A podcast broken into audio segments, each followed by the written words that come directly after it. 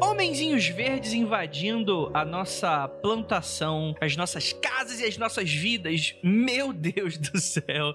Cara, eu, eu, tenho que admitir um negócio aqui. Eu tô voltando a me apaixonar por ufologia, estudando casos e entrevistando pessoas por criptologia e vendo que, ok, apesar de um pouco absurdo, tem algumas coisas muito interessantes nisso tudo, né? O que para mim, assim, não necessariamente me pegou de surpresa, porque a gente trata sobre ufologia aqui desde sempre.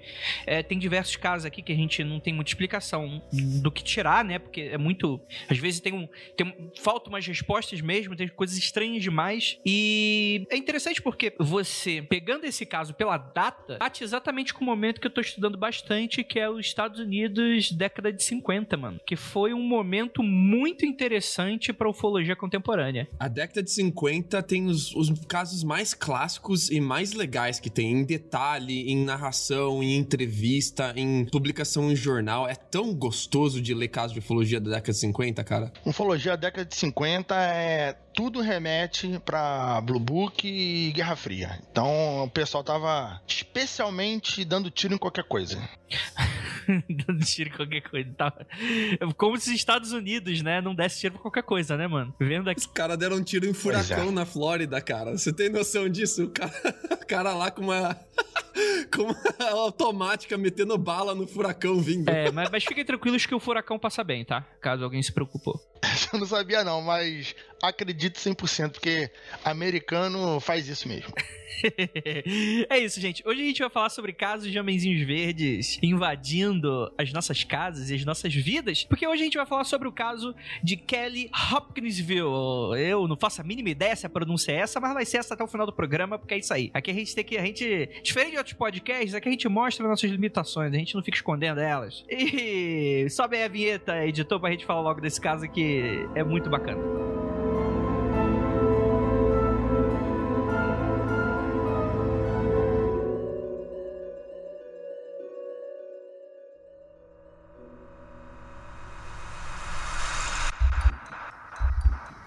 Não há nada de errado com seu áudio. Adentramos agora através dos seus sentidos. Estamos preparando você para o que vai acontecer nos próximos minutos. Além do que conhece por tempo e espaço, o contato com algo além.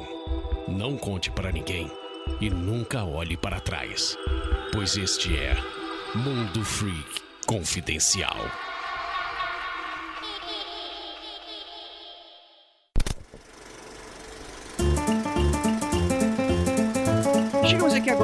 Área de recadinhos do Mundo Freak Confidencial. E aí, galera, tudo bem com vocês? Já lembrando já de cara que toda quarta-feira às 22 horas você tem um especialzinho de terror lá no Instagram. Então acompanhe o Mundo Freak, arroba Mundo Freak, para você assistir lives comentando histórias macabrólicas. E lembrando a todos também que estreamos um novo programa aqui na casa. Pelo vídeo do Mundo Freak tá saindo mais um aconteceu comigo agora como um programa único, exclusivo e mensal, que pode se transformar em quinzenal dependendo da, de apoiar ou não aí o nosso apoia-se, né, que é o nosso método de financiamento coletivo. Então, se você quiser também, temos as opções de assinar feeds separados. A gente já mandou para vários locais já. É, se, se, o seu agregador ainda não tem o feed do Aconteceu Comigo, ele vai estar tá saindo aqui por enquanto, até segunda ordem. É, ele vai estar tá saindo aqui pelo feed principal do Mundo Freak, assim como um cadáver podcast. Mas a ideia é que todos esses podcasts eles tenham feeds separados para caso você queira assinar um e não o outro e tal. E, enfim, né? O Mundo Freak, por enquanto, tá, tá, o feed tá, tá aqui, né? Tá com todo mundo junto, mas não sei. Não sei até quando isso vai estar tá, ou se vai continuar.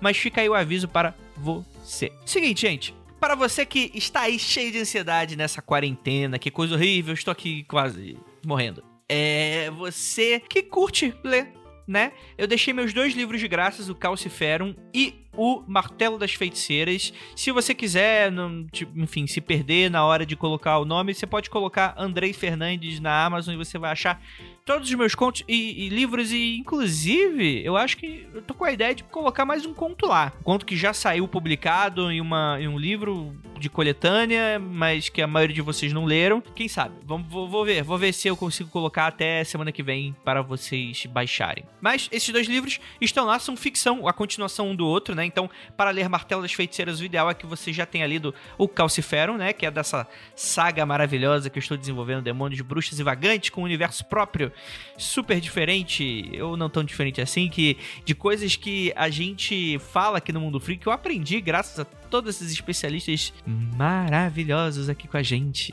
E para não ficar um recadinho muito longo, penúltimo recadinho aqui da noite é o seguinte: nosso queridíssimo mago bruxão da porra Marcos Keller está em conjunto com o Magicando, oferecendo um curso de sigilos e servidores. Para você que não sabe, tá dando mole, escuta novamente aquele episódio nosso aqui do Mundo Freak sobre magia do caos. Ou para você que é ouvinte assíduo do Magicando, já deve saber o que, é isso, né? São, é, é, é a forma mais básica para magos do caos e magistas do caos, ou pessoas que gostam e, e queiram aprender um pouco mais a fazer aí a, a, as suas mudanças na realidade. Então, se você curte, quer aprender um novo método de, se restabelecer na sua vida, é, lembrando a todos que não é autoajuda, a gente só promete que você vai arrumar problema pra tua vida, mais confusão pra tua vida. Mas é muito legal porque esse cursinho, ele é super básico para pessoas que não entendem muito. A gente vai falar um pouco sobre a história, né, da onde que vem toda essa ideia de magia do caos, sigilo, servidores e tal, como você construir um servidor astral, um sigilo astral e você pode se comunicar com eles também e um monte de coisa legal. Então, eu vou deixar o link aí para vocês e vocês vão dar uma olhada no descritivo e tá lá o curso que ele vai acontecer agora final de maio, não presencialmente, ele vai ser por conferência pelo Zoom.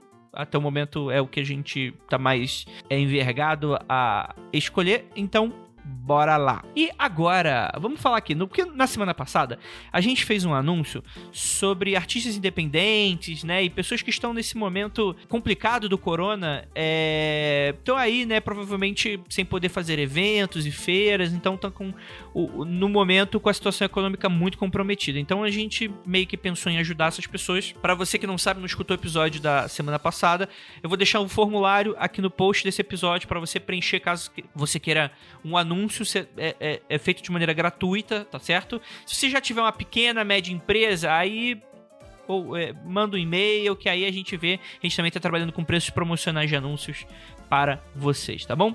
É, mas gostaria de falar de dois profissionalíssimos. Primeiro vamos falar dele aqui do Juno Senna, o Cavaleiro Iris. Cara, o Juno, ele é designer, ilustrador e escritor, 23 anos, mora no Rio de Janeiro. E, cara, os trabalhos deles são fantásticos.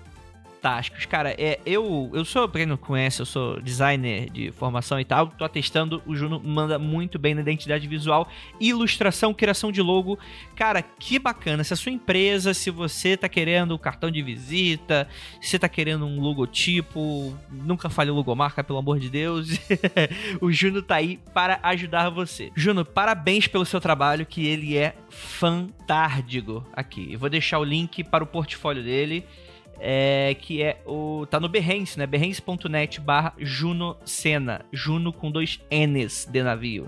Beleza, gente? Ou você pode encontrar ele lá no Twitter no arroba cavaleiro underline iris. E no Instagram por esse mesmo arroba. Também temos aqui pessoa que dispensa apresentações, né? Eu vou, ó, é uma bruxa caoísta, membra da Iluminados de Tanateros, ronóloga, ronemante, estuda as artes das runas, histórica e magicamente há mais de 12 anos. E também trabalha como oráculo. Traduziu e trabalhou em publicações de diversas obras ocultistas. Cara, é, estuda ervas, cura prânica. Será que vocês estão sabendo quem é?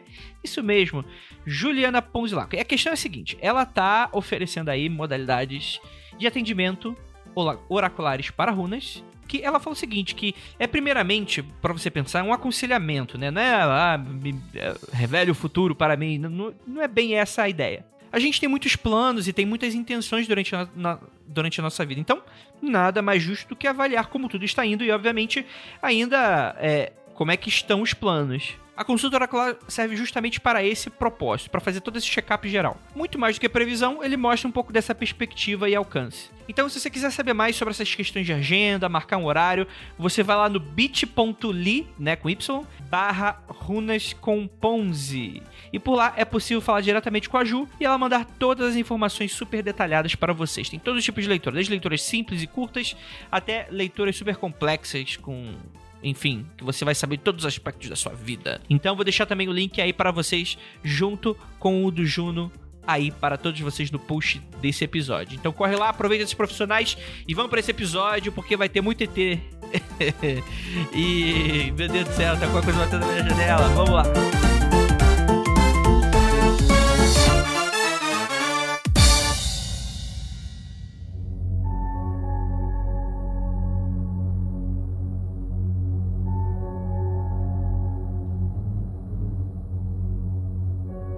Belas noites, queridos ouvintes! Está começando mais um Mundo Free Confidencial. E dessa vez estamos intocados em casa, porque tem algo batendo na porta. Meu Deus do céu, o que, é isso? Eu sou André Fernandes e hoje a gente vai discutir sobre um caso ufológico um pouco obscuro para quem não se interessa muito por esses assuntos. Pessoal sabe de Roswell, sabe de Varginha, Noite dos OVNIs, é, Operação Prato. As pessoas sabem sobre esse tipo de coisa, mas esses casos pequenos dos Estados Unidos eles são muito interessantes, né? E para me ajudar temos aqui ele, nosso queridíssimo Rafa Jacauna. Rapaz, é. Aqui eu tô. Aqui eu tô, tô acuado. Porque o Andrei não acredita em nada. Temos a Jay Cética e Lucas Cético. Eu não sei pra onde isso vai. Eu acho que eu estou numa armadilha. Bem-vindo ao meu episódio de Varginha, seu safado. né? Nunca vou esquecer aquele episódio que você me deixou na mão, Rafael Jacaúna. Rancoroso. Ruim. Todos isso. Me, me obrigou a ser believer naquele episódio. Enfim, tem que também apresentar as outras pessoas, né? pra conspiração da Jay ficar pior, né? Temos aqui também nosso queridíssimo Lucas Balaminuti. E aí, galerinha, vocês estão prontos para pegar Pokémon? Porque nesse episódio a gente vai falar da captura mais difícil de um Pokémon lendário, hein? Excelente, Lucas. Gostei, adorei. E você já chegou no ponto que eu cheguei. Pelo menos que eu queria. Nossa senhora, hein? Ai, meu Deus, isso é difícil hoje. Temos aqui também nossa queridíssima Jay. Olá, pessoal. Hoje a gente vai falar de um, de um caso que foi um dos primeiros casos que eu vi de ufologia. Não foi sobre Varginha, não foi Roswell, foi esse. Olha aí, rapaz. Então, por favor, já começa já. Como assim você foi o primeiro caso? Eu vou deixar para comentar no, no final, porque eu ouvi de uma moça que eu conheço lá dos Estados Unidos e ela me contou. Esse, a gente tava conversando e daí ela chegou nesse relato, que é o relato do irmão dela que morou lá em Kentucky. Ela é de Illinois, Chicago. E daí ela comentou e eu fiquei muito interessada, mas é um pouco diferente sobre o que a gente vai falar aqui, então eu vou falar sobre as diferenças lá pro final para não ficar muito bagunçado. Claro, claro, claro. E qualquer crítica você pode criticar o Lucas Balaminuti, que foi ele que fez a pauta, então pode meter pau nele. Pode deixar. Mas falando, Lucas, falando nisso, você me chegou com esse caso, você estava super empolgado com esse caso. Por que você gosta tanto dele? Eu gosto tanto dele porque ele é um caso que ele conta a história de um lugar. Que para primeiro você entender ele, você tem que entender todo o contexto do interior de Kentucky, Andrei. é o tipo de coisa que com certeza o ouvinte acordou pensando, nossa, cara, que bateu curiosidade agora, como é que deve ser o interior do Kentucky? Agora você vai ter a sua resposta, ouvinte. Finalmente. mas, mas, é, muito, é muito um filme legal, assim, de, de sessão da tarde. Veja isso. Imagine Kentucky na década de 50. Kentucky, para quem não conhece, parece que é uma, uma panqueca, assim. É achatado. Tão plano, tão plano, sem nenhuma colina, sem nenhuma montanha. Você subir no segundo andar de uma casa, você vê a cidade lá do outro lado, cara. Não tem nada. Nada, nada, nada, nada, nada. E tudo plantação. Imagina, assim, aquele mar de milho, aquele oceano de soja até o fim do horizonte, assim. E no meio dessas fazendinhas, um pequeno centro comercial chamado Hopkinsville. Aprendeu aí, Andrei? Hopkinsville. Hopkinsville. Olha só, mandou bem. Ou, ou Vila Hopiniquim. o, o, o, Lucas falando, ó, oh, mandou bem. Muito professor de primário, né? Uma estrelinha pra você. Parabéns, tá tão bonitinho falando assim, repete. Aí imagina que nesse centrozinho comercial de Hopkinsville, tudo quanto é produtor uh, local vai lá e eles compram uh, as ferramentas que eles precisam, as sementes, vendem contratos de milho, de entrega de soja, contratam a pessoa que vai dirigir o caminhão para eles, uh, homens de preparo. E tem ali também, Andrei, a 37 quilômetros de distância, uma base militar, a base de Campbell, Fort Campbell. Então você tem todos os elementos ali para você ter um filme clássico de ufologia dos anos 70. Stranger Things. Isso. E você ainda tem um contexto legal de guerra de bairrismo, porque perto de Hopkinsville tem uma pequena vilazinha de Kelly. E Kelly é uma comunidade de agricultores locais, mais ou menos 12 famílias, que eles foram exilados de Hopkinsville. Eita, rapaz. Pois é. A galera de Kelly, eles têm a, a, igrejinha própria deles, né? Uma igrejinha batista com o pastor Powell. Mas eles não, eh, eles não são chegados na galera de Hopkinsville, porque a galera de Hopkinsville prefere uma outra igreja batista com outro pastor e uma pegada mais de cantoria, mais dinâmica, menos tradicional. E essa questão da religião, mesmo sendo a mesma religião, a mesma vertente, a batista, mas o fato deles irem para outra igreja fez começar a crescer uma rixa, uma rivalidade entre os dois. E conforme o tempo foi passando, essa rivalidade ficou tão grande grande que a galera de Hopkinsville bloqueou a galera de Kelly de ter acesso ao mercado local. Então, enquanto todo mundo lá em Hopkinsville tá cultivando milho, tá cultivando soja, tá cultivando trigo, a galera de Kelly tá cultivando tabaco preto, porque é o que sobrou. é o que é o que paga paga a conta, põe comida da mesa que não é grão, entendeu? Olha aí, rapaz. É aquele amor cristão que já nos é familiar, né? Exatamente. Só que esse atrito, esse conflito entre os dois estava crescendo a um ponto de tá virando uma guerra de tipo Velho Oeste. Então já tinha tido mais de uma vez entre Kelly Hopkins e o tiroteio do cara pegar a arma, o 3 dele, aprontar pro cara de Kelly e falar: Você sai do meu bar. E o cara da, de Kelly apontar para ele: Você sai da minha fazenda. E os caras bater o pé, tirar pra cima. E os xerifes da região, eles estavam assim, é, totalmente preocupados, porque eles já estavam vendo quando é que uma vila ia atacar a outra, né? Ah, entendi. Tá. Então é aquela treta lá do. do como é que é? O boi garantido garantido e o. E o qual o outro boi lá? Caprichoso. Caprichoso, caprichoso e garantido da, da, dos Estados Unidos. Versão Kentucky. Exatamente, já entendi. Versão redneck, né, no caso. Pois é. E tem toda uma pegada política também, porque a cidadezinha de Hopkinsville, ela é o que a gente chama de cidades de regras da casa. Quando os Estados Unidos ainda era mais antigo, mais menorzinho, os estados, ou eles davam poder da, das regiões se decidirem, decidirem as próprias leis. Então, a, a, a região de Hopkinsville era regida por um grupo de familiares ali, que eram fazendeiros locais mais avantajados, com mais dinheiro, o banqueiro ali, que, que dava dinheiro pra galera, e os caras das lojas de grãos ali, que controlavam a produção. Esses, esse pessoal formava uma associação e eles é que mandavam na cidade, entendeu? Então não tinha prefeito, tinha essa galera dessa associação que mandava na cidade. Então o que, que eles faziam? Eles coletavam impostos de Kelly, porque Kelly fazia parte de Hopkinsville como município, mas não investiam em Kelly. Não tinha escola para Kelly, não tinha água encanada para Kelly, deixava a Kelly marginalizada. Coitada da Kelly Key, né? Coitada da Kelly Key cantando lá sozinha. Tá, mas beleza. Mas aí eu provavelmente, Lucas, o ouvinte deve estar perguntando: ok, mas o que, que isso tem a ver com o episódio? Cara, isso tem a ver que dia 21 de agosto de 1955 era domingo, André. Fazia um sol do caralho. Imagina aquele verão seco, que você toma água e a sede não vai embora. Ninguém aguenta mais o verão. Tá todo mundo já esperando as aulas voltarem, criançada na rua comprando material, a galera já pronta para fazer a colheita. Aí tá essa situação pacata de verão quente acabando já, domingo quente, já tarde de domingo domingo, o cara da delegacia, o policial dormindo com o chapéu na cabeça, assim, sem nada a fazer, e de repente entram três adultos pedindo socorro na delegacia, André. Sim. Elmer Lucky Sutton, Billy Ray Taylor, eles chegam chutando a porta e pedindo socorro, socorro! Eles estão atirando na gente e a gente tá atirando neles.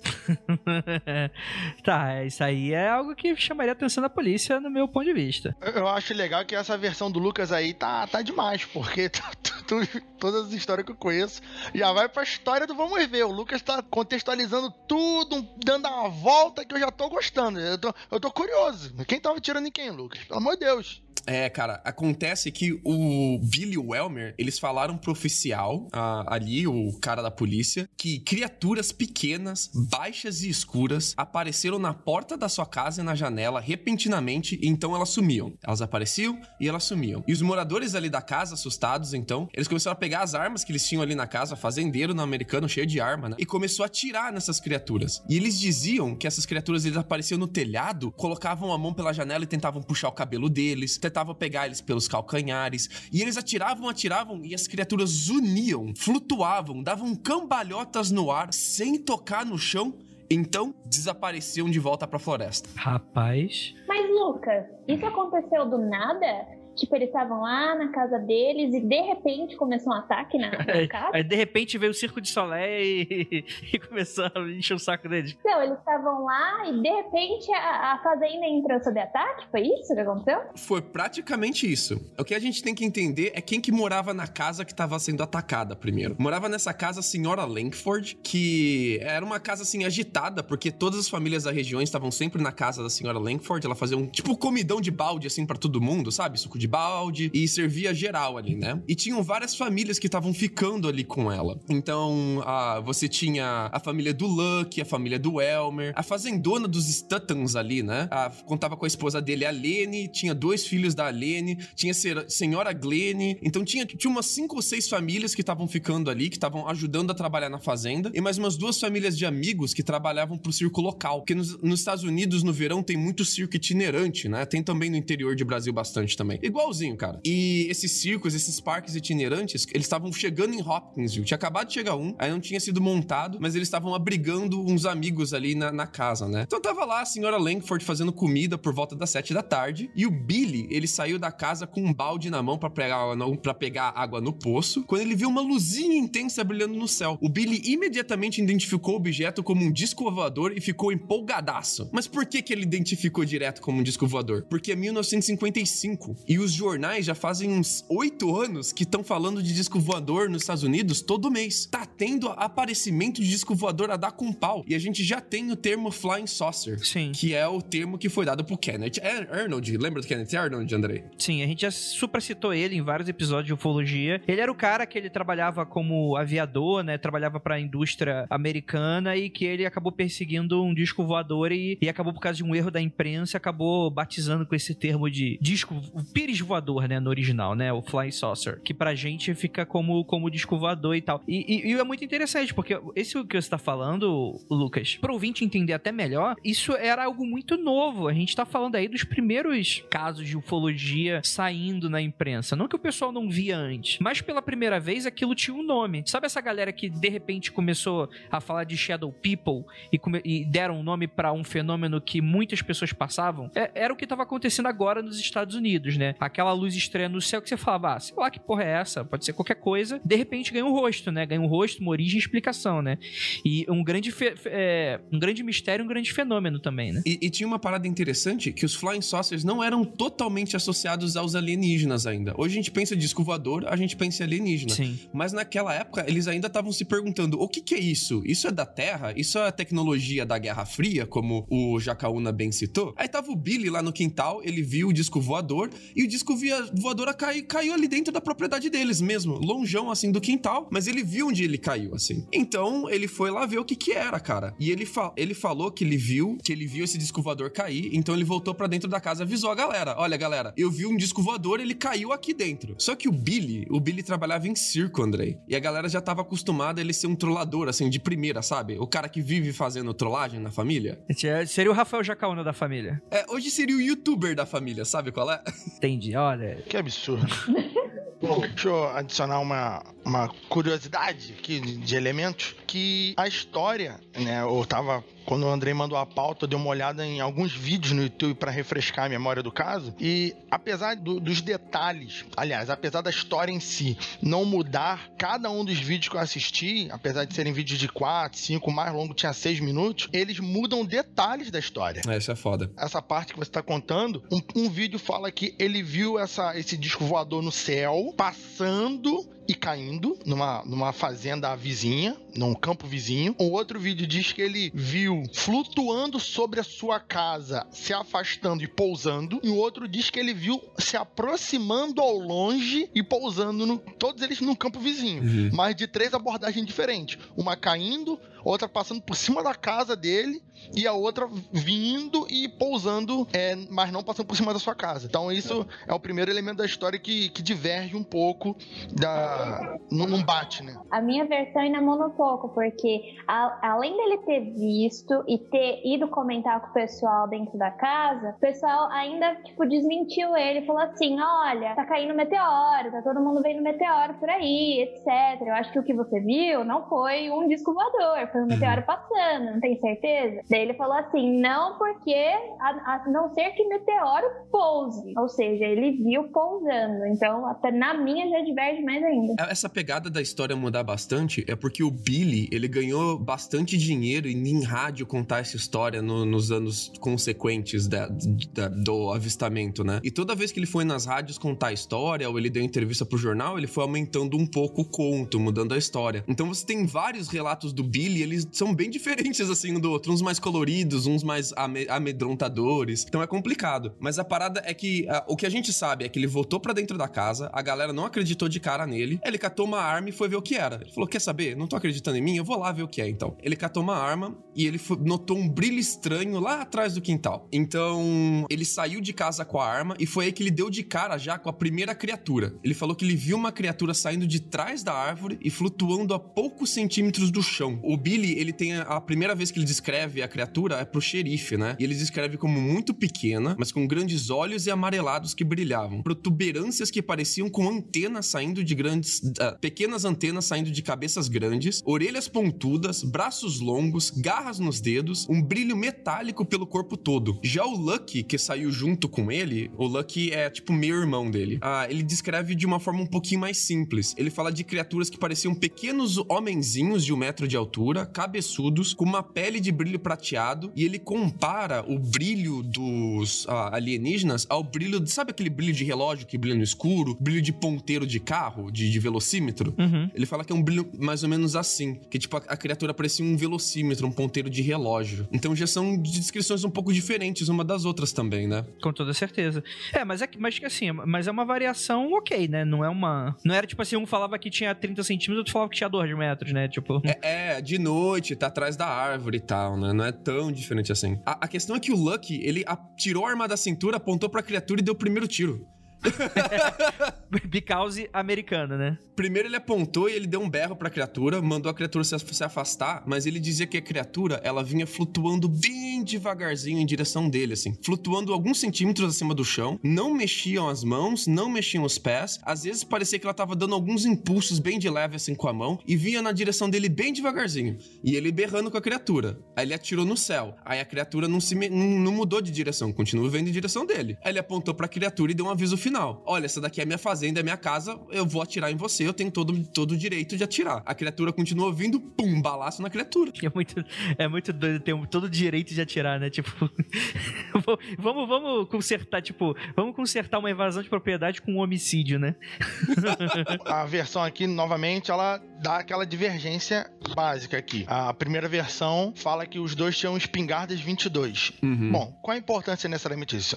As três versões eles atiram primeiro. Eles atiram contra a criatura, não pro alto, não avisando. Atiram muito mais redneck americano que a gente conhece de filme, que já vê a criatura, a criatura flutua na direção deles e um deles atira. Uma das versões eram armas 22, né, espingardas 22. Outra versão era uma espingarda de caça pesada e um fuzil. Caralho. Que já aumenta muito a potência da, desse tiro. E o terceiro só diz que eles estavam armados e atiraram. Não, não diz qual eram as armas. Mas nos três casos, eles atiram e sem avisar nada. Eles veem um alvo, né? Eles veem a criatura, se assustam e ao a criatura ir na direção deles, eles atiram. E uma das versões adiciona a informação que as balas resvalavam no corpo como se estivessem acertando uma superfície metálica muito dura, né? Uhum. Fazendo aquela aquele pium é coisa de filme, coisa que a gente sabe que faz, mas espero nunca presenciar. Isso é muito doido, porque aqui os relatos divergem de uma forma importante. O Lucky, ele vai falar que abatia na criatura e fazia um som metálico e, tipo, recochiteava na criatura mesmo. Já o Billy, ele fala que as criaturas, eles escapavam da bala. Eles não, a bala não acertava as criaturas. E ele ainda descreve, às vezes, a criatura dando cambalhotas no ar, assim. Tipo, a, a, você atira, ela dá uma cambalhota para trás, assim, e a bala passa e acerta lá atrás, não acerta na criatura. E quando ele atirava, elas se dispersavam, assim. Então elas uniam bem mais rápido do que elas estavam flutuando, faziam sum, sum, sum, e iam se esconder para trás das árvores. Aí devagarzinho elas iam voltando em direção a eles. Como se elas tivessem curiosidade, elas quisessem, quisessem saber o que, que era eles, entendeu? Rapaz. E isso é importante, cara, porque uh, um dos relatos que eles deram pra polícia foi logo depois que o, o, o Billy e o Lucky chegaram ali na, na delegacia, né? Porque uh, eles vão dar um relato pro delegado for, ach, ainda achando que tinha chance de ser a galera de Hopkinsville. E eles querem minimizar a chance de depois serem pegos em algum tribunal contra eles, algum, algum juiz de Hopkinsville, e serem presos, né? Então eles estão dando uma amenizada, né? Você tem que entender que eles estão dando relato pro policial, eles estão tentando dar uma amenizada no que pode incriminar eles, né? Uhum. Mas a real é que assim que eles chegaram lá na, de, na delegacia,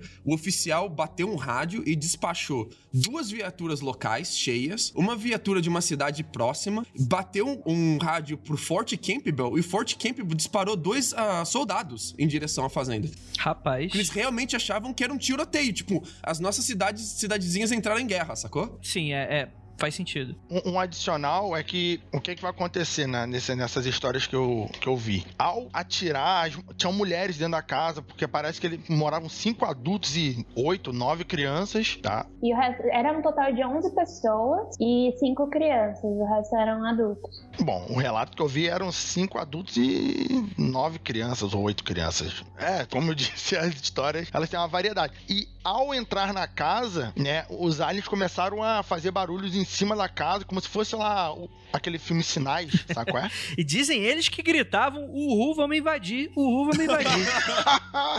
e, e, eles começaram a aparecer nas janelas, lá aquele documentário lá do Romanek, sabe qual é? É, exatamente aparecia na, na janela, eles, eles dispararam contra as criaturas que apareceram na janela e tomaram a decisão que entraram, saíram correndo da casa, abriram as portas, saíram correndo, entraram. Uma das histórias fala que ele, todo, os 11, 12 pessoas aí, enfim, a caralhada de pessoas entraram todo mundo em um carro e foram pra cidade. E outra história diz que entraram em dois carros, se socaram em dois carros e foram pra cidade. Isso é, não ficou ninguém na casa para conferir, foi todo mundo pra cidade em disparada. E assim, em um carro ia ser bem complicado. Talvez talvez a de dois carros faça mais sentido. E eles não ficaram. Eles não ficaram pouco tempo trocando bala com as criaturas, não. Eles passaram 3 a 4 horas. horas. É, 3 a 4 horas. Eles destruíram uma parte do telhado, dando tiro de caçapato, e a, destruíram uma das janelas, atirando nas criaturas. Teve uma, inclusive, que eles conseguiram derrubar do telhado. Isso de acordo com o relato de todo mundo na casa, que tinha uma criatura de ponta cabeça, com a cabecinha assim, mostrando na janela. A própria senhora Langford apontou pro bicho, o Lucky catou, atirou no bicho, derrubou derrubou o telhado e o bicho junto. tipo, os caras não tem medo nenhum, né, cara? É muito doido. Não, é, é, porque um, essas histórias, eles saem pela uma segunda vez, e nessa que eles saem uma segunda vez, uma das criaturas parece que segura o cabelo. É. Tava no telhadinho assim, quando ele vai passar por baixo desse telhadinho, a criatura segura o cabelo dele e o amigo dele, ou parente dele, não sei qual é a relação deles, dá um tiro e, pela descrição, como diz que as criaturas flutuam, me dá a entender que o impacto da bala fez a criatura ser arremessada por cima da casa, como se ela fosse uma bexiga de, de hélio empurrada, sabe como é que é? Como se ela não tivesse muito peso e esse tiro jogasse ela para trás. Achei isso bem, bem interessante pela essa descrição que as criaturas flutuavam e o tiro joga ela para trás. Pelo entendi, que eu entendi, o, esse, esse flutuar das criaturas é como se elas ficavam com as mãos sempre em direção ao ao chão, né? Como se as mãos dessem um tipo de impulso para elas irem ou para frente ou para trás. Sabe aqueles carrinhos de shopping? Não lembra muito aqueles carrinhos de shopping que os seguranças ficam e daí eles vão super rapidinho, inclinando um pouco para frente, inclinando um pouco para trás, sabe? Sim, sim. Então, sim, sim. disso, Segway, sei lá. Eu não sei como é o nome, mas é para mim quando eu li a descrição, descrição deles flutuando e deles se guiando, parece muito mais isso.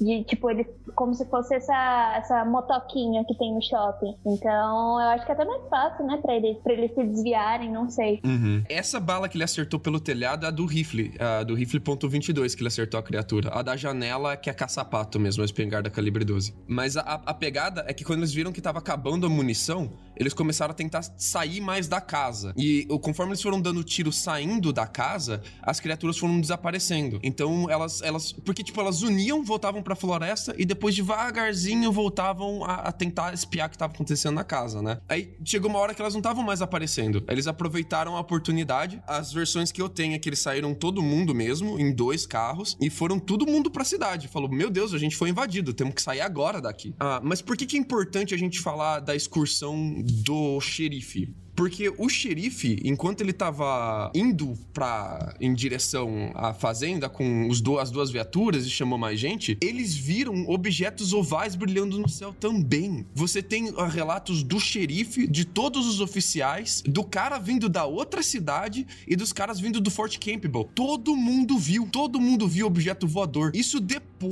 do, dos caras terem ido pra delegacia já. Então, depois de já ter trocado bala com os caras, ainda tá caindo OVNI, sacou? Caralho, bicho. Não, mas isso, é- isso é muito interessante porque quando a gente fala. Dispara muito alarme cético, né? Tipo, quando tu fala que um.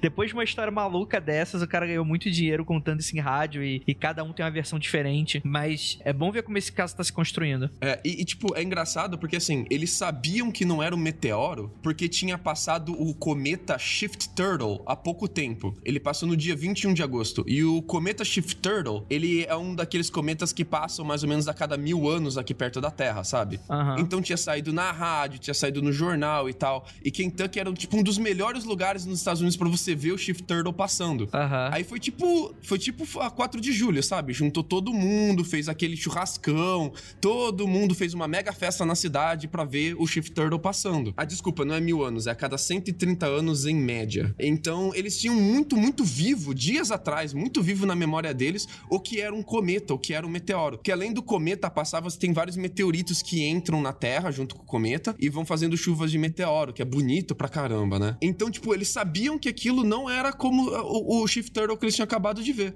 E então eles pararam o carro no acostamento e ficou, tipo, todo mundo olhando assim, antes de chegar na fazenda dos caras. Meu Deus, o que, que é isso que tá passando no céu? Caralho, bicho. Vendo os relatos também, é, é algo muito diferente de, de, de outros. Quer dizer, a, a forma dos alienígenas é muito interessante. Ela não é nem um pouco comum com outros relatos. A forma como esses ETs agem. Ok, ETs agem de maneira muito doida, dependendo de cada relato. Mas essa, essa forma deles. Como é que eles reagem a isso tudo, né? Como é que um tiro dá neles, né? O que que acontece? É tudo tão diferente. Parece, na verdade, um, um, um roteiro pro Gremlins 3, saca? Parecem crianças brincando com formiguinha, sabe? Eles vão- lá, cutuca, cutuca o formigueiro, sai um pouco de formiga diz, opa, opa, opa, fica com medinho. Aí volta a cutucar, sabe qual é? Aham. Eles não estão com medo, medo dos tiros, porque eles estão zunindo por aí. Mas eles estão, tipo, curiosos, saca? Ah, era uma excursão escolar que parou em qualquer planeta, foda-se, e a criançada desceu. É, é, total isso.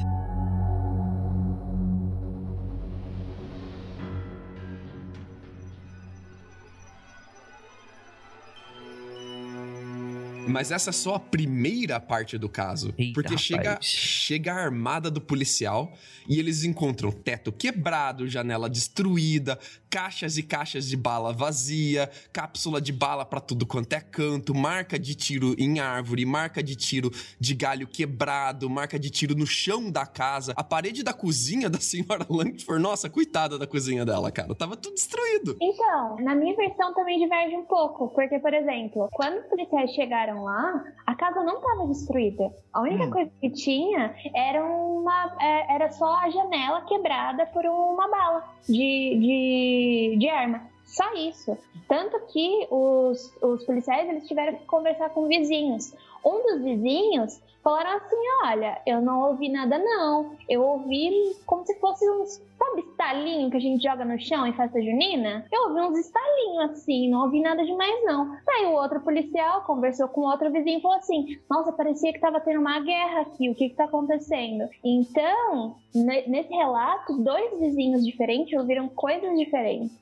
E dentro da casa, só uma janela tava quebrada. Eita. Nas versões que eu vi, é, as três falam que a casa tinha diferentes tipos de danos, mas todas as três concordam que a casa tava meio quebrada assim. A janela, o teto, marcas de bala, dentro e fora da casa. Eles adicionam um ou outro, mas concordam que tinha muito tiro ali pra, pra não ter sido nada, entendeu? É, foto mesmo a gente tem três. A gente tem uma da janela, uma do teto e uma da parede do lado de dentro da cozinha. Então, de dano mesmo a gente sabe que teve três, né? Mas se a casa foi destruída ou não, talvez seja o Luck aumentando um pouco a história, ou o Billy aumentando um pouco a história, né? O- o- um dos vizinhos que deu ah, o parecer dele pro xerife, ele falou que ele viu a, a- a parada caindo, que ele viu a parada caindo no céu, viu onde caiu, inclusive, viu o quintal dele lá no fundo lá iluminado, mas ele não foi ver porque ele achou que era o Billy testando alguma coisa pro circo, testando com explosivos pro circo, sabe, fogo de artifício.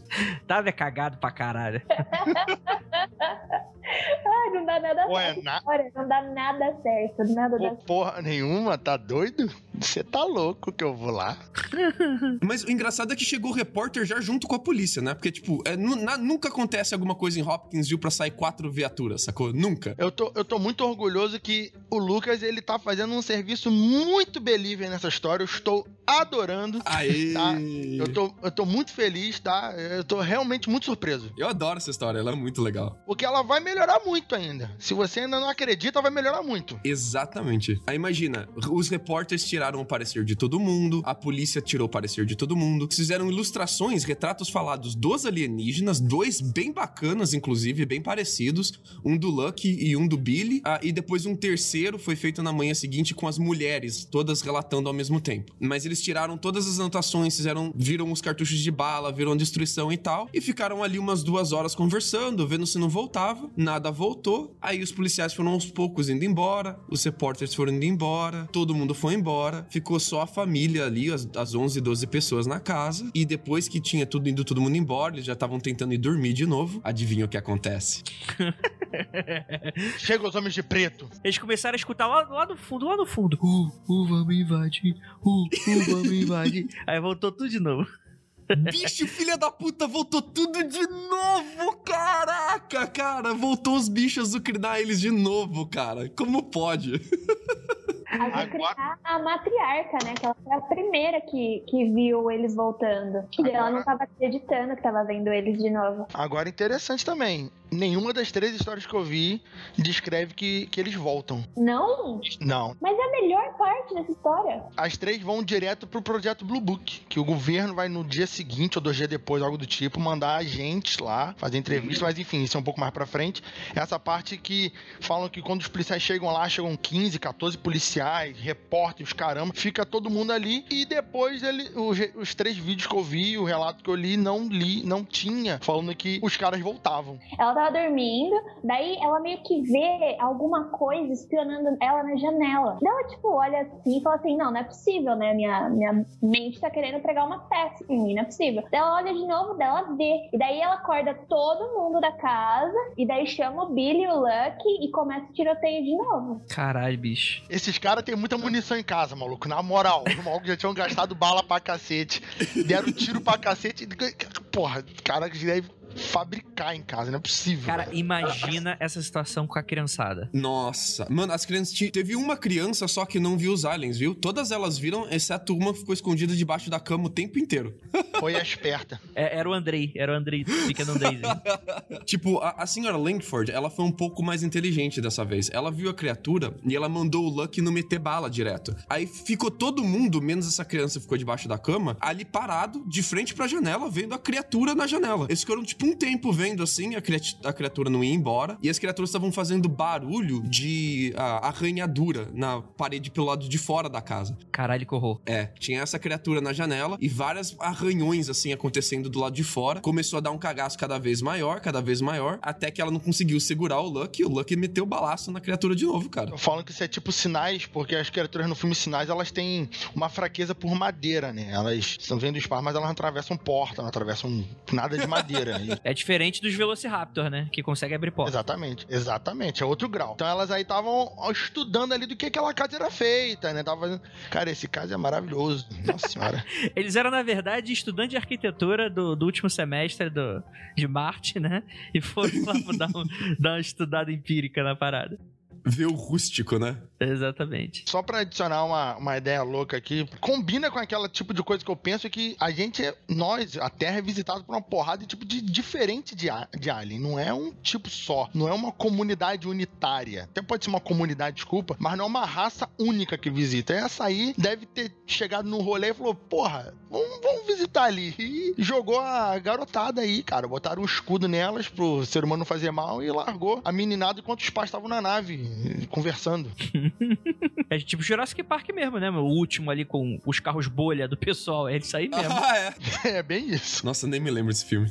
Se, se no- se na primeira aparição das criaturas a coisa foi bem colorida, cheia de tiro e tal, essa segunda foi um pouco mais sinistra. Porque as criaturas, elas não estavam mais indo em direção à casa, elas estavam em cima em volta da casa. E elas não estavam mais aparecendo de graça, assim, na janela e na porta dando bobeira. Elas estavam um pouco mais espertas. Então, eles ficavam ouvindo barulho, eles ficavam mudando a posição na casa. Então, eles iam pra cozinha, ouviam as, as criaturas no telhado indo pra cozinha. Eles iam pro quarto, as criaturas iam pro quarto. Eles tentavam ficar todo mundo quietinho pra ver se as criaturas paravam de fazer barulho. Aí, do nada, começava a arranhar todas ao mesmo tempo. Então, essa vez foi bem mais sinistra, cara. E as criaturas só pararam de aparecer e fazer barulho hora que o sol raiou depois das 5h15 da manhã, cara. Cacete, essa, essa, essa piora bem em relação ao que eu tinha. a- Acho que eu vi. Um ouvinte aqui acabou de falar que a descrição parece o Stitch. E eu vou ter que concordar que parece mesmo. A primeira aparição, eles aparecem primeiro, parece muito o Stitch. O que, que é um speech? Stitch, do Little Stitch. Ah, sim, é, que- é que nem um Pokémon, né? Que o pessoal vai descrever. né, O Lucas comentou no início aí. Parece a descrição do- de um dos Pokémons que eu não lembro o nome, mas é um do- da, da nova geração aí. É o. Sandblast. Sableye é o Pokémon de segunda geração, ele é inteirinho baseado nesse caso. Inclusive, a galera da Nintendo adora esse caso. Ah, verdade. É, o Sableye é os bichos desse caso. É, esse caso é famosíssimo no Japão, mais até que nos Estados Unidos, viu? Eles têm, tipo, uma fascínio doido por esse caso. Tem muitas ah, referências à cultura pop lá no Japão. Inclusive, tem no Majora's Mask também, quando você tá jogando, não vou dar spoiler do jogo, mas tem um momento do jogo que você praticamente vira o Lucky,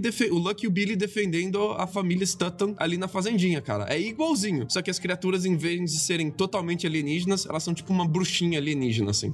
Sim. Eu- Cara, era aterrorizante essa, parte Era. do jogo.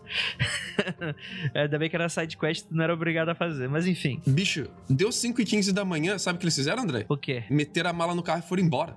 foram tudo indo embora, foda-se. Foram tudo pra, pra outra cidade. Caralho, bicho. Eles partiram pra outro estado, cara. Eles foram pra Evansville, viver com um familiar lá deles. Falando, quer saber, cara, deu pra gente. Não, ele- eles foram embora e não voltaram mais, né? É, é, tipo, essa é a parada. Eles foram embora e depois só voltou a matriarca com o Lucky pra vender a fazenda, cara. Pra, tipo, tirar uma grana da fazenda. Essa é o que mais diverge do que eu sei. Porque quando me contaram, me falaram o seguinte, que eles não foram embora. Na verdade, teve toda a questão do... Ninguém acreditava mais neles, né? Porque eles eram de Kelly, que era um condadozinho ali, que ninguém gostava muito. E daí, quando eles contavam, ninguém acreditava, inclusive por causa do Billy. Mas quando a matriarca falou que ela viu, as coisas se tornaram muito mais sérias. Tanto que teve várias... A mídia em si, de Hopkinsville, não levou a sério. E só depois, quando saiu, foi pra fora, né? Foi pra outros estados, eles viram a, a- a- o quão grande estava sendo aquilo, muita gente começou a visitar a fazenda. Só que ela, só a matriarca, continuava lá. Tanto que teve uma repórter, depois de 10 meses, ela pediu, né, pra ela: olha, eu posso ficar aqui durante um tempo, porque eu tô fazendo um trabalho, etc., sobre esse caso, e conversou com ela e etc. Pelo que eu sei, ela nunca saiu de lá. É, ela mudou pra uma cidade ali perto e ela tro- trocou de nome pra mudar pra aquela cidade ali perto, viu? Ela não era mais a senhora Lankford, não. Ela teve que usar, tipo, um nome fictício, assim. E quem ajudou ela a usar o nome fictício foi o xerife. O xerife que arranjou pra ela morar em outro lugar. Mas a, a pegada é que quando deu em rede nacional isso, alguns malandros trancaram as entradas da fazenda, fizeram, tipo, uma barricada de madeira e começou a cobrar 50 centavos pra galera visitar, sacou? Lógico, lógico. Faria isso na hora. Tinha nem demorado. Tá nos Estados Unidos, é assim que continua as coisas. E vendia bonequinho, vendia panfleto, vendia foto falsificada, vendia a réplica das armas usada, vendia de tudo, cara. Virou tipo uma, uma mega atração, assim. Ah, tem estimativas de que ah, depois de um mês, a hora que deu pico de visitas ali, que é a hora que bateu mesmo em mídia nacional, eles estavam recebendo quase mil pessoas por dia, cara. A galera tava viajando de outras cidades ali da região de Kentucky falando: vamos fazer uma excursão pra Hopkinsville, ver qual é? Vamos lá, A então. 50 centavos a cabeça? Olha quanto esse pessoal ganhou din-din. Olha. Pra, pra você ter uma ideia de o que era 50 centavos naquela época, uma garrafinha de 600ml de vidro de Coca-Cola custava 25 cents. Então era comprar duas Coca-Colas. Caralho, vintão, 20 conto, pelo menos aí, ó. 20 conto a entrada. Atualizando pro Brasil, a 2020, 20 reais. É, mas teve um cara da rádio local, o senhor Ludwig. E esse senhor Ludwig conseguiu pegar a família logo antes de partir, assim, quando eles estavam tacando a mala no carro, sabe qual é? A preocupação da família era mais as crianças, assim, tavam, as crianças estavam extremamente assusta- assustadas. E é esse cara que foi responsável depois pra gente ter as fotos e, e ter as cópias dos desenhos que foram feitos, né? Ah, especialmente por publicar esses desenhos no jornal. E ele ficou com esses desenhos, com, os- com as cópias deles, e ah, se não fosse por causa desse cara, a gente não ia ter a descrição física desses bichos tão vívida como a gente tem hoje, né? Deixa eu perguntar, assim, nunca teve um relato parecido com esse na região? Teve, teve, teve, teve. Teve com o xerife, inclusive. O xerife, ele é da tribo Shoshone. Em entrevista, ah, depois ele, ele contou vários casos de pessoas que vinham pra ele e falavam de avistamentos ali na região, que ele já fazia mais de 10 anos que ele tava vendo avistamento. Falou de casos da tribo dele e ele falou de um caso muito interessante que ele estava dirigindo perto do lago Kentucky em direção a um pequeno hotel, que a irmã dele tomava conta desse hotel. E ele viu um objeto oval brilhando no céu. E ele falou que vários outros motoristas, conforme ele foi dirigindo, estavam parados no meio da estrada vendo o OVNI também. E ele foi tomando o relato dessas pessoas, porque ele tava, ele não era xerife ainda, mas ele já era policial. E o OVNI ficou ali parado 30, 40 minutos, então desapareceu em alta velocidade. E ele foi no hotel onde a irmã dele tava e ele tomou o parecer de 75 pessoas sobre esse avistamento. Carai, É, isso é muito maneiro. Isso foi três anos antes do, do caso de Kelly. entendi. Então ele não desconfiou que era mentira, talvez, né? É, não, ele topou a ideia. Ele comprou mesmo. Ele falou: não, tamo vendo coisa no céu mesmo. É isso aí. E, e- e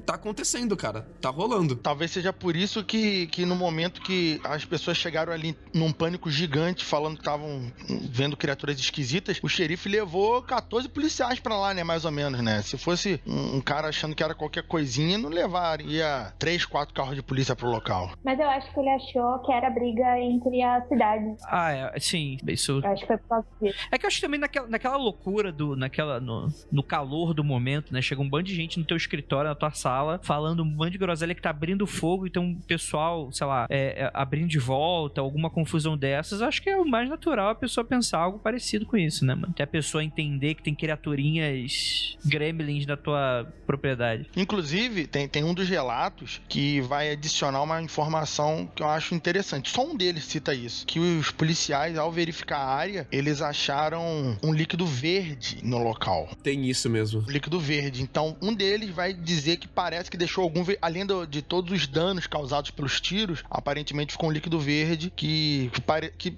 dá a entender que era algum tipo de sangue ou, ou líquido que escorreu da, da roupa deles. Aí, mas aqui a, a- a descrição não diz que veio das criaturas, mas foi um líquido não identificado, né? É, e além do líquido verde, tem um problema nessa história. Porque eles foram ali onde teria sido a suposta queda do, do disco O voador. problema dessa história é que ela acaba, né? Mas não tinha, não tinha marca de queda de nada, nem de pouso. Então, tipo, não, não tinha nada ali no local onde, onde eles falaram que tinha caído. Só que o, o jornal da de Evansville, que foi o, o que levou a sério o caso e começou a publicar, né? Que é de uma outra cidade ali perto, ele já tava publicando no dia anterior ao caso de Kelly vários avistamentos de luzes no céu. A galera tava ainda chamando de meteorito. Ah, então tava falando: olha, ainda tá tendo meteorito. Será que ainda é parte do cometa? O que, que será que estão avistando tanto no céu? Então você tem avistamentos até no dia anterior, cara. Isso que é o doido. Isso que tu falou é interessante porque aquela lá no início quando eu disse que tinham três tipos de relatos diferentes, né, sobre a nave, uma que passou por cima e parou do lado, outra que passou ao longe, parou do lado e a primeira que caiu. Essa que caiu pra mim parece a menos possível, porque o, o OVNI tivesse caído, os aliens talvez não estariam ali andando, parecendo tranquilos. E como, e se a gente pegar a descrição deles, que eles flutuavam, imagina-se que eles estão com aquela roupa metálica deles, algum tipo de tecnologia que eles flutuam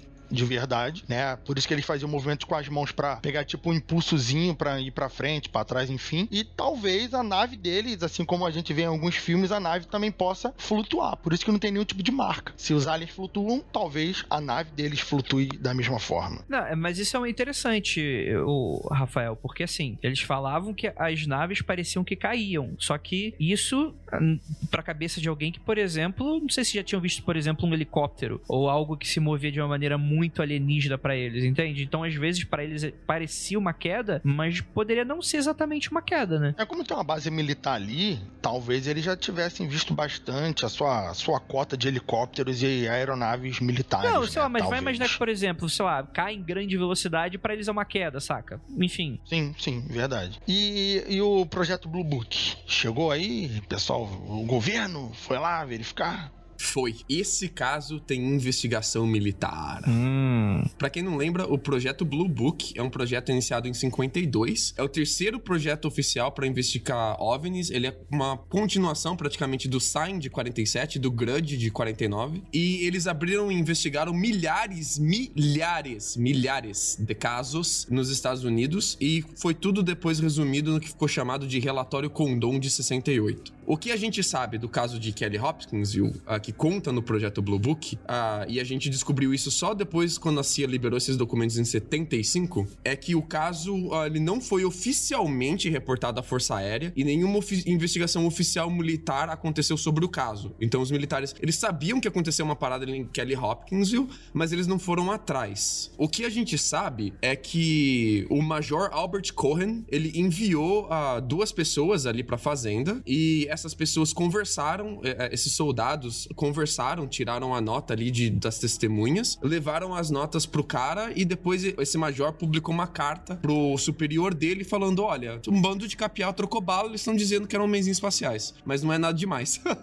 Além, a, apesar disso, não me parece ser nada demais. O que a gente tem disso é a carta do comandante do Centro de Inteligência Técnica da Aeronáutica da base de Wright-Patterson para o comandante do Fort Campbell em 29 de agosto de 57, dois anos depois, pedindo um relatório sobre Kelly Hop. Então, dois anos depois, os caras lá de Wright-Patterson, que é o centro de comando da Força Aérea, chegou pro, pro major do Fort Campbell e falou: Cara, aquele caso de Kelly Hop que aconteceu dois anos atrás, você tem um relatório aí sobre isso? O comandante falou que não tinha, que ele tinha ali as tomadas de anotação do tenente Kirk, mas que eles nem se lembravam direito do que, que era o caso. Então ele, eles mandaram, assim, resumiram o testemunho da senhora Langford pra polícia, pegaram alguns artigos de jornal da época e mandaram de volta pro Wright Patterson.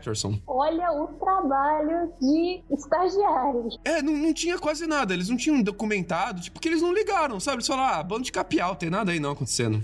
A gente tem um memorando de 10 de setembro de 56 do capitão Gregory e do ao agente Heineck. Em um documento que o capitão afirma que o caso nunca foi oficialmente reportado ao Fort Campbell, nenhuma, nenhuma uh, investigação oficial foi feita. Uh, e o interessante desse memorando é que ele se diz envergonhado, assim, pela maneira que eles não investigaram o caso. Então, tipo, ele tá meio encabulado de estar tá escrevendo isso. Ele admite isso na carta. E depois a gente tem um outro memorando do capitão Gregory, sem destinatário, sem data. Isso foi bloqueado na hora que o documento documento vazou. Vazou não, foi disponibilizado ao público. E nesse documento, o Capitão Gregory relata a surpresa do interesse dos oficiais superiores, surpresa do projeto Blue Book tá averiguando esse caso. E ele lança uma própria teoria dele. Vocês estão preparados? Essa teoria dele é genial, cara. Eita. Opa, opa, opa, agora vem. É agora. ele diz que, de acordo com o agente Heineck, que é o agente ali de, de investigação dele, um circo estava visitando a cidade e seus trailers itinerantes tinham chegado dois dias antes do caso acontecer. É o mesmo circo circo que o Billy faz parte. Ele diz que eh, há a possibilidade de macacos treinados do circo, circo terem fugidos com as roupas de atuação que eles estariam atuando no circo ou terem sido usados para pregar uma peça na família. Essa é a teoria dele, cara. Caralho, bicho. Gostei. Gostei, gostei. Esses macacos aí, provavelmente o governo apreendeu esses macacos pra invasão depois de algum lugar, porque não é possível. Um macaco desse aí, com essa qualidade toda, é, porra, demais. Tem um, tem um relato quando eles mataram o Osama Bin Laden que foi isso, né? Foi um bando de chimpanzé uniformizado, mano. Impressionante. Que, que imuniza fogo a tiro, né? Que flutuava e dava cambalhota pra trás, mano. Caralho, É que aí. armadura é essa que o circo tem, meu irmão? Esse circo aí é um exemplo.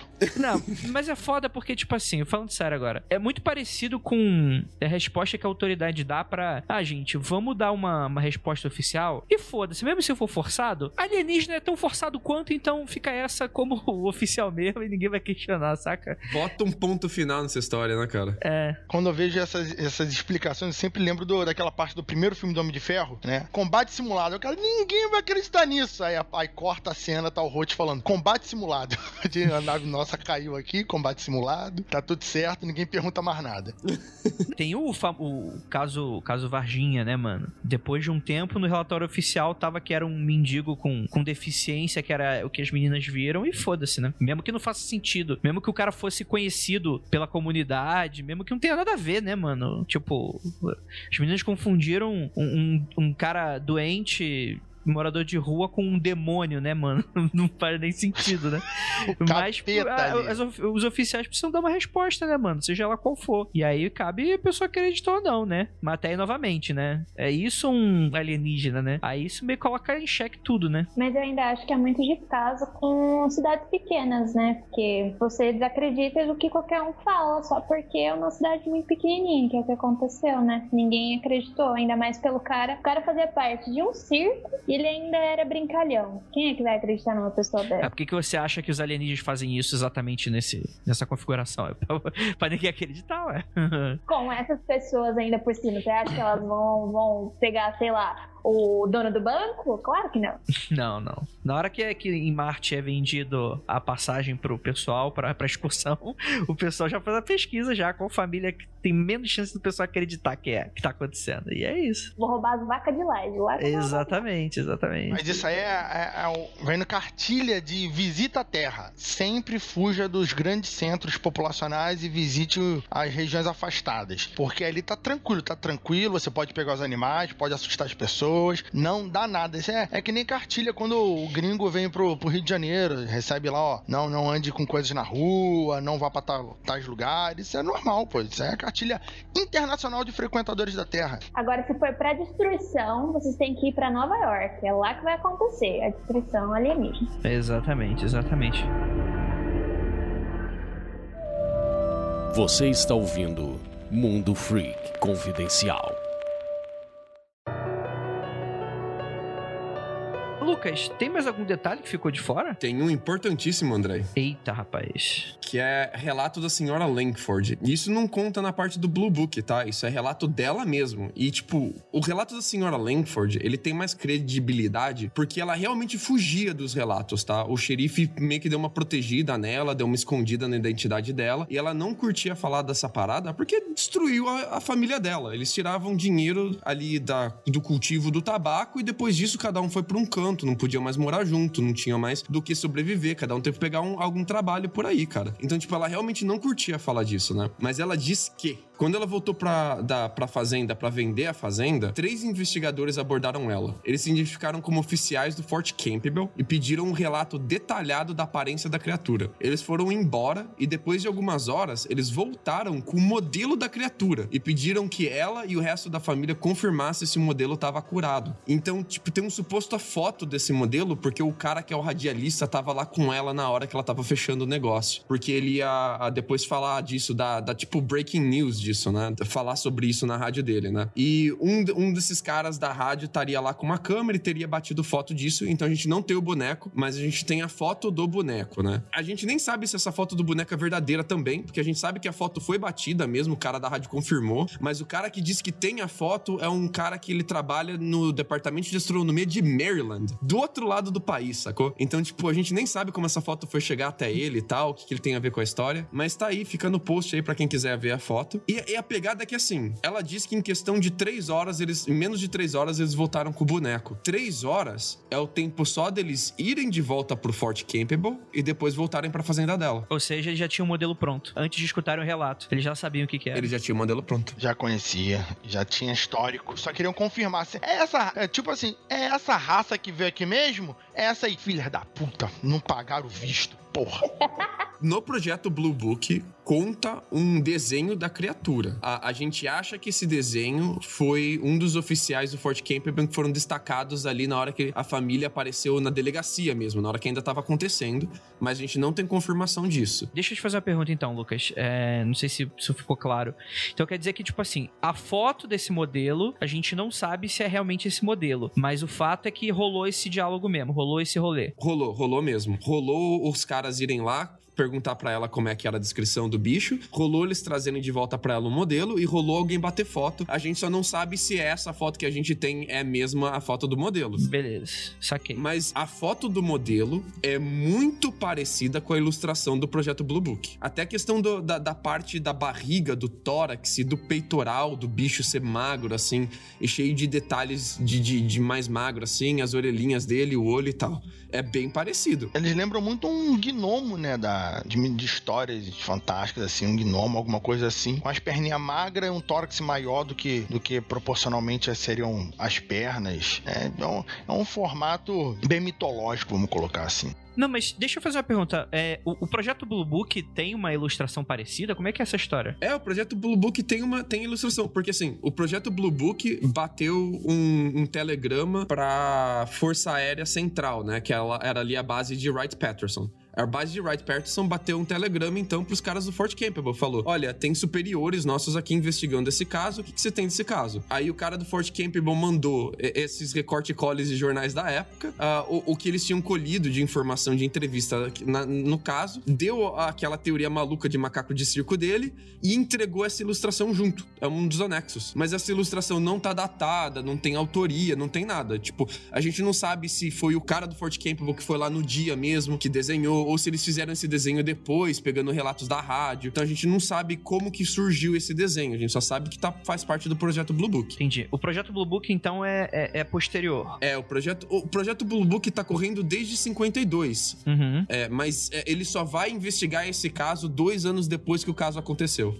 Entendeu? Entendi. Beleza. Tá. Então a gente, não, a gente também não saberia a data em que esse desenho foi feito, né? Não, não faz ideia. Foi feito depois, durante o caso, não, não se sabe. Entendi. Mas bate, bate bem com o boneco, cara. Que a gente também não sabe se a foto é verdadeira. Uhum.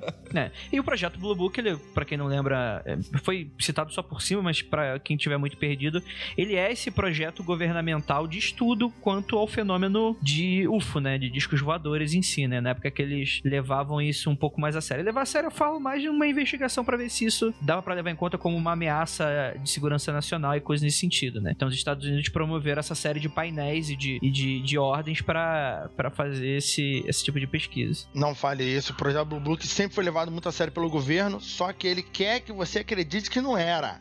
Então por isso que eles vão encerrar falando que não era nada não, gastamos muito dinheiro aqui, é, mas tá tranquilo, não é nada. Descobrimos que não é nada, pelo contrário, isso é só um relatório fake aí, ó. Sim, sim, sim, sim. Não, de- depois eu. Tem um podcast aí chamado Criptologia que vai revelar toda a verdade. Isso aí, ficam tranquilos. Yay! Eita, olha aí a prévia vindo aí. Quero, quero muito. Então é isso, gente. Tem algo mais a comentar? O que que vocês acham aí da- da- desse rolê? Cara, eu acho que é uma história sensacional e se vier com mais histórias assim, você vai começar a fazer as pessoas acreditarem mais em mim, em ufologia. O Lucas hoje só ficou só acreditando em tudo, eu tô, eu tô muito assustado, estou muito surpreso com isso. A Jay também não, não, não teve muita defesa aí, muita coisa. e Eu tô impressionado. Não, estou eu impressionado. continuo achando que foi rinha entre as cidades. Eu não. Ah, não é possível, Jay. Eu acho que foi rinha entre as cidades e que ninguém viu nada, não. E, tá, gente, olha, isso parece muito aquele filme Coherent, sabe? Que tá passando um meteoro, daí tudo acontece. ah, eu adoro esse filme, é muito bom. Bom, então tá ocorrendo um evento astronômico e todo, todo mundo vai me odiar, mas tudo bem. As pessoas já me odeiam mesmo, mas é isso aí. É, onde passa um evento astronômico e tudo começa a acontecer. Inclusive, a teoria do gato de Schrödinger é abordado nesse, nesse filme. Ele é muito, muito bom. Então, para mim, acontecer essa passagem do cometa, esse cometa ele acaba trazendo outros meteoros juntos. E daí o pessoal tava vendo coisas, entendeu? Começou a ver luzes, etc. Uma cidade já não se dava bem com a outra. A gente também não sabe o contexto direito se essa fazenda não tinha algum problema com outra fazenda próxima, ou então com algum, alguma pessoa da vizinhança, da outra cidade, a gente não sabe. Então, para mim, pra ter... porque assim, o relato fala que eles nem tiveram. O relato não, a pesquisa. Ela fala que eles nem tiveram. Os, os alienígenas não fizeram nada. Eles só queriam ver e os caras estavam metendo bala, assim, entendeu? Então, eu não sei, eu não acredito muito, não. Eu acho fantástica a história, eu gosto bastante. Ainda mais que foi a primeira, o primeiro relato ufológico que eu ouvi, e não foi nem em, é daqui do Brasil, então eu acho muito legal, ele significa muito para mim, só que eu não acredito, não.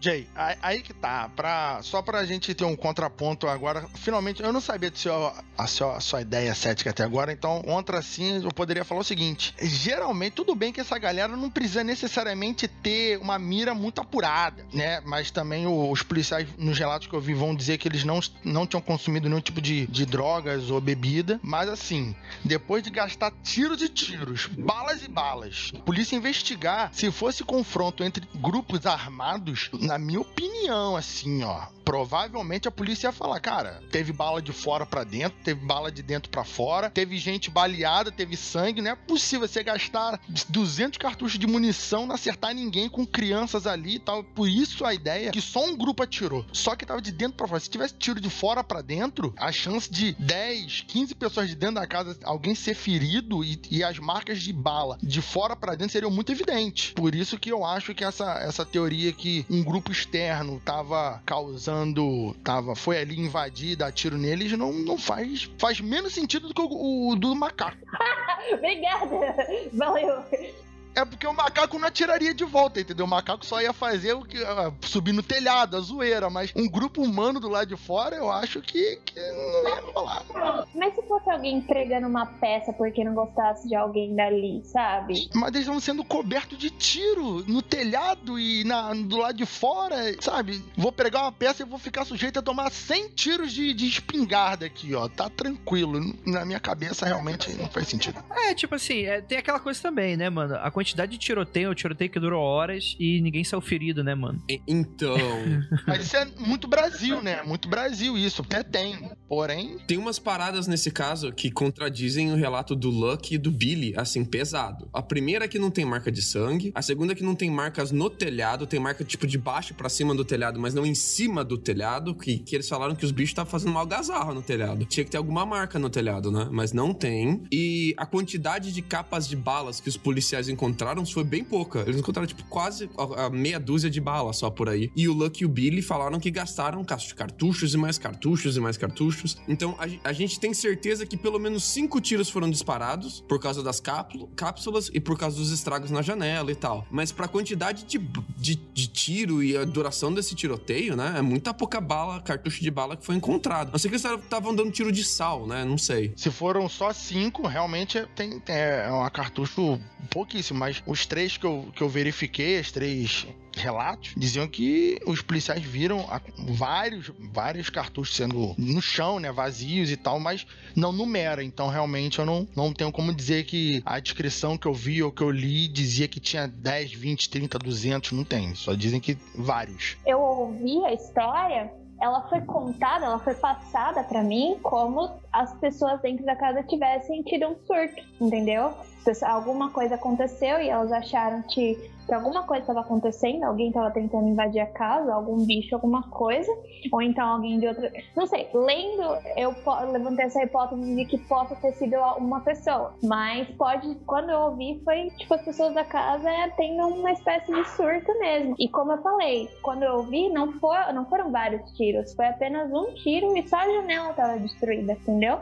Então é por isso que eu não acredito muito. Mas eu gosto desse relato, desse, desse, dessa história, porque tem uma descrição muito legal dos alienígenas, você entendeu? Antes eles só tinham aquela imagem de alienígenas verdes. Então aqui mudou um pouco a estatura, mudou um pouco o rosto deles. Eles são, são mais bestiais, né? Eles têm garras, orelhas pontudas. Aham, e eles não, e não tem só. Geralmente, quando a gente ouve esses casos, é mais sobre a espaçonave, é mais sobre o disco voador. Aqui a gente tem relato dos alienígenas, você entendeu? Então é legal porque a gente tá vendo a morfologia deles, a fisiologia, co como é que eles são e como a gente pode ter espécies de alienígenas diferentes, entendeu? E a gente não fica só focado ali no disco voador. Sim, mas, mas aqui já temos três relatos diferenciados. O meu falando que são várias balas e vários pode ser 5 ou 200. O do Lucas que vai dizer 5 e o, o seu vai dizer um tiro. Então temos é, as informações são bem realmente conflitantes, porque são informações importantes e a gente não tem como, fazer uma confirmação do, do que de fato aconteceu sobre a quantidade de balas. Isso é o legal desse caso, porque esse caso tem evidências físicas, né, cara? Mas são evidências físicas contraditórias e são evidências físicas que desafiam os relatos também, né? Porque, tipo, a única marca que eles encontraram mesmo, que era meio diferente, assim, que podia dar algum sinal de alienígena, alguma coisa, era o rastro verde. Mas eles estão desconfiados que o rastro verde era, tipo, um, um, um bolor, assim, que dá na madeira que ele é luminoso de noite, ele brilha no escuro. Então podia ser só isso, assim, sacou? É que outra coisa que também me deixa um pouco abalada em não saber em que acreditar nessa história é o seguinte: a, eu sempre esqueço o nome da, da moça, daí eu acabo chamando ela de matriarca. A mãe, né? Ela era uma pessoa que não era muito de falar esse tipo de coisa que nem o Lucas falou. Tanto que quando eu ouvi, foi a seguinte, foi a seguinte, seguinte coisa. Ela tinha mais dois outros filhos que moravam em outra cidade. Quando esses dois outros filhos ouviram essa história, eles falaram assim: não, ah, é mentira, eles estão brincando. Não, isso nunca pode ter acontecido lá na fazenda. Daí alguém falou, falou assim: olha, mas a sua mãe disse que viu. Daí os dois pegaram e falaram assim: olha, se ela disse que viu, então aconteceu. Ou seja, ela era uma pessoa séria e que não brincaria com esse tipo de coisa. E ela falou que realmente aconteceu. Então, daí eu fico meio que sem saber o que pensar, entendeu? Porque se ela era uma pessoa séria que não brincaria com isso, É, mas isso, mas isso só significa que eles acreditavam na história, não significa que a história aconteceu da maneira como eles disseram que aconteceu, né, mano? Se a gente estiver lidando aí com uma, com uma, com uma das raras manifestações do, do fenômeno de histeria coletiva, isso explicaria, né? Isso explica muita coisa, na verdade.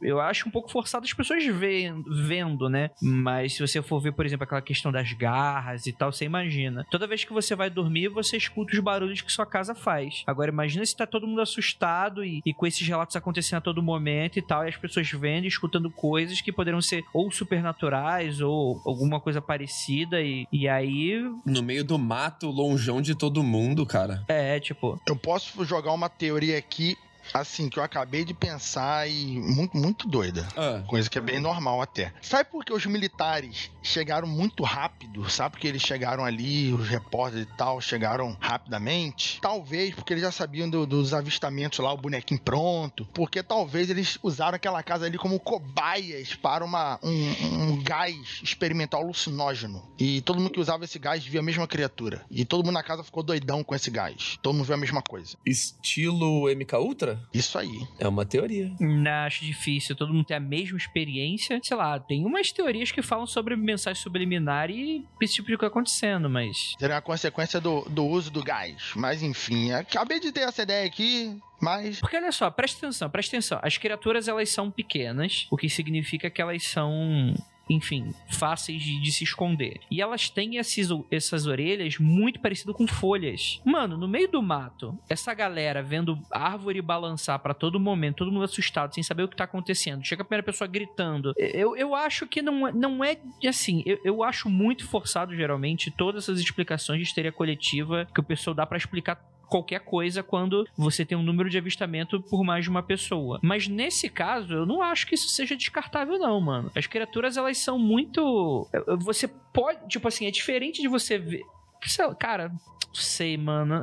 E, e assim. Mas esse que é o ponto, Andrei. A, a, a histeria coletiva ela tem que ter um, um, um início, um estopim, para ela ser coletiva ali. Então, assim, é, primeiro começa com um relato de a nave caindo, ou passando, ou sendo avistada. Depois, a criatura, uma criatura vem na direção deles flutuando, e a partir daí eles começam a dar tiro, e depois a galera começa a ver uh, e, e começa um crescente, entendeu? Então, mas aí você tá levando em conta uma coisa, Rafael, que é tipo assim, todo mundo lembrar exatamente da mesma coisa. A gente tá lidando aí com um grupo de pessoas que poderiam ter passado por, ah, eu vi uma coisa, eu vi aquela coisa, eu vi aquela coisa, e aí você vai montando uma narrativa dentro da parada que começa a fazer sentido para eles, mas que talvez não pode ter começado dessa forma. Tipo assim, é, por exemplo, esse lance de ter visto uma nave caído. Isso poderia ter sido adicionado não intencionalmente por uma pessoa que talvez viu alguma coisa esquisita, e quando a pessoa falou, chega uma pessoa que acha que viu e fala, não, eu também vi, e aí isso se torna cânone numa história onde que não tem nada, saca? É, é, como eu falei, eu acho ainda forçado esse tipo de coisa, mas eu acho que a única explicação válida é cética para isso. Não tem como você falar que. Ah, e obviamente, né? A não ser mentira, né? Que as pessoas estão mentindo e montaram essa parada. Só que eu, eu, eu tendo a acreditar que, enfim, se, se a, a, pessoa tinha uma certa credulidade dentro da cidade, ela não ia inventar todo mundo. O, os primeiros dois irmãos, ok. A mãe, as crianças. É que pega, né? Ninguém nunca ter aberto o bico com relação a isso. Tipo, tudo ser muito parecido. E, e eu, eu, como, como foi falado aí, é um caso cheio de contraditórios, né, mano? Cinco, seis balas desperdiçadas. A não ser que os alienígenas pegaram de cartuchos para analisar como pesquisa, só isso já mostra que, tipo assim, a história que eles estavam contando já, já era bem exagerada. É aí que eu acho também, André. Eu fico no meio do caminho entre você uh, e o Rafael. No sentido de que eu acho que os caras aumentaram a história deles sim. Eu acho que especialmente o Billy aumentou a história pra caramba e o Lucky aumentou um pouco. É, eu acho que eles descreveram ali um tiroteio muito maior do que aconteceu, até porque eles estavam com medo, né? E um pouco também de, de tentar mostrar pro xerife que eles estavam se defendendo, sacou? Uhum, para justificar, né? É, para justificar poder estar tá gastando bala ali com o vizinho, né? Mas eu não, mas eu não duvido que a parada realmente aconteceu. Isso que eu acho que isso que eu acho legal. Eu acho que eles aumentaram muito o relato deles, mas eu acho que realmente aconteceu. É tipo Ainda aquele... tem a teoria das corujas, né? Que corujas estavam atacando a casa e eles se desesperaram. E daí eles começaram a atirar. Só que eu não tenho certeza se ali na região tinha coruja. Porque tem um caso, eu esqueci o nome desse caso, mas é um caso de um escritor que ele tinha uma mulher e a mulher caiu da escada e morreu. Daí, se eu não me engano, é, ele foi acusado de ter matado ela, porque a outra mulher dele, ou se não me engano, a vizinha dele, tinha morrido da mesma, tinha morrido da mesma forma que a mulher dele morreu. Então, acharam muito esquisito, e daí falaram assim: olha, vamos culpabilizar ele porque tá esquisito esse negócio aí. E tinha a teoria da coruja, que era que na região tinham muitas, muitas corujas que acabavam atacando as casas para defender os ninhos dela. E uma coruja pode ter entrado na casa, nesse caso, ter atacado ela e ela ter caído da escada e morrido. E ela tinha algumas lacerações na, na, na cabeça. Nesse caso, eu não sei se a região de Kentucky tem é, muita coruja. Tem. É, eu, tô, eu comprei um jogo de tabuleiro maneiríssimo que é só sobre pássaros. Que você, é muito legal, chama Wingspan. Recomendo. Caralho, Lucas, você é muito nerd. Sou. Eu recomendo demais, cara. Você aprende um monte. Tem oito corujas em Kentucky: coruja barrada, corujão, corujinha do leste, coruja das torres, coruja pequena, coruja do norte, coruja das neves e a coruja. Essa daqui acho que não tem nome em português, não. Mas uh, eu tô com as cartinhas dela na mão aqui, são todas bonitinhas. Ah, tá. Porque. Uh, então tudo bem. Porque eu ia falar bem assim, ó, Lucas, vai tomar no cu, Lucas. Porra, mas já que tu tá com a carta das corujas na mão, agora entendi porque tu sabe de cabeça. Porque não é possível, velho. Do nada o assunto aparece e você sabe as oito tipos de coruja que tem em Kentucky. Ah, tu tá de brincadeira, que, eu, que eu lembrava de cor eram duas só, porque uh, eu achei curioso que elas vivem em Kentucky, mas elas não fazem o ninho delas em Kentucky. Elas vão pro outro estado mais frio fazer ninho. No frio, e elas fazem o ninho em um estado mais frio. Então, o, o bicho choca, elas criam o bicho, o bicho sai voando, elas voltam pra Kentucky. O plano de saúde só cobra um estado, né? Estados Unidos, né, meu filho? então, daí tem essa teoria, né? Que eu lembrei muito. Eu esqueci o nome do caso. Eu tava ouvindo esses dias. É um caso de crime, né? De assassinato, e é bem legal. E ele acabou, no final das contas, ele acabou perdendo. E tinha essa, essa questão da coruja, e eu lembrei. Então, pode ter sido também ataque de corujas. Eles não estavam entendendo o que tinha ali, entraram em desespero, começou a tirar pra tudo quanto é lado, e dentro que deu é os alienígenas. Não sei.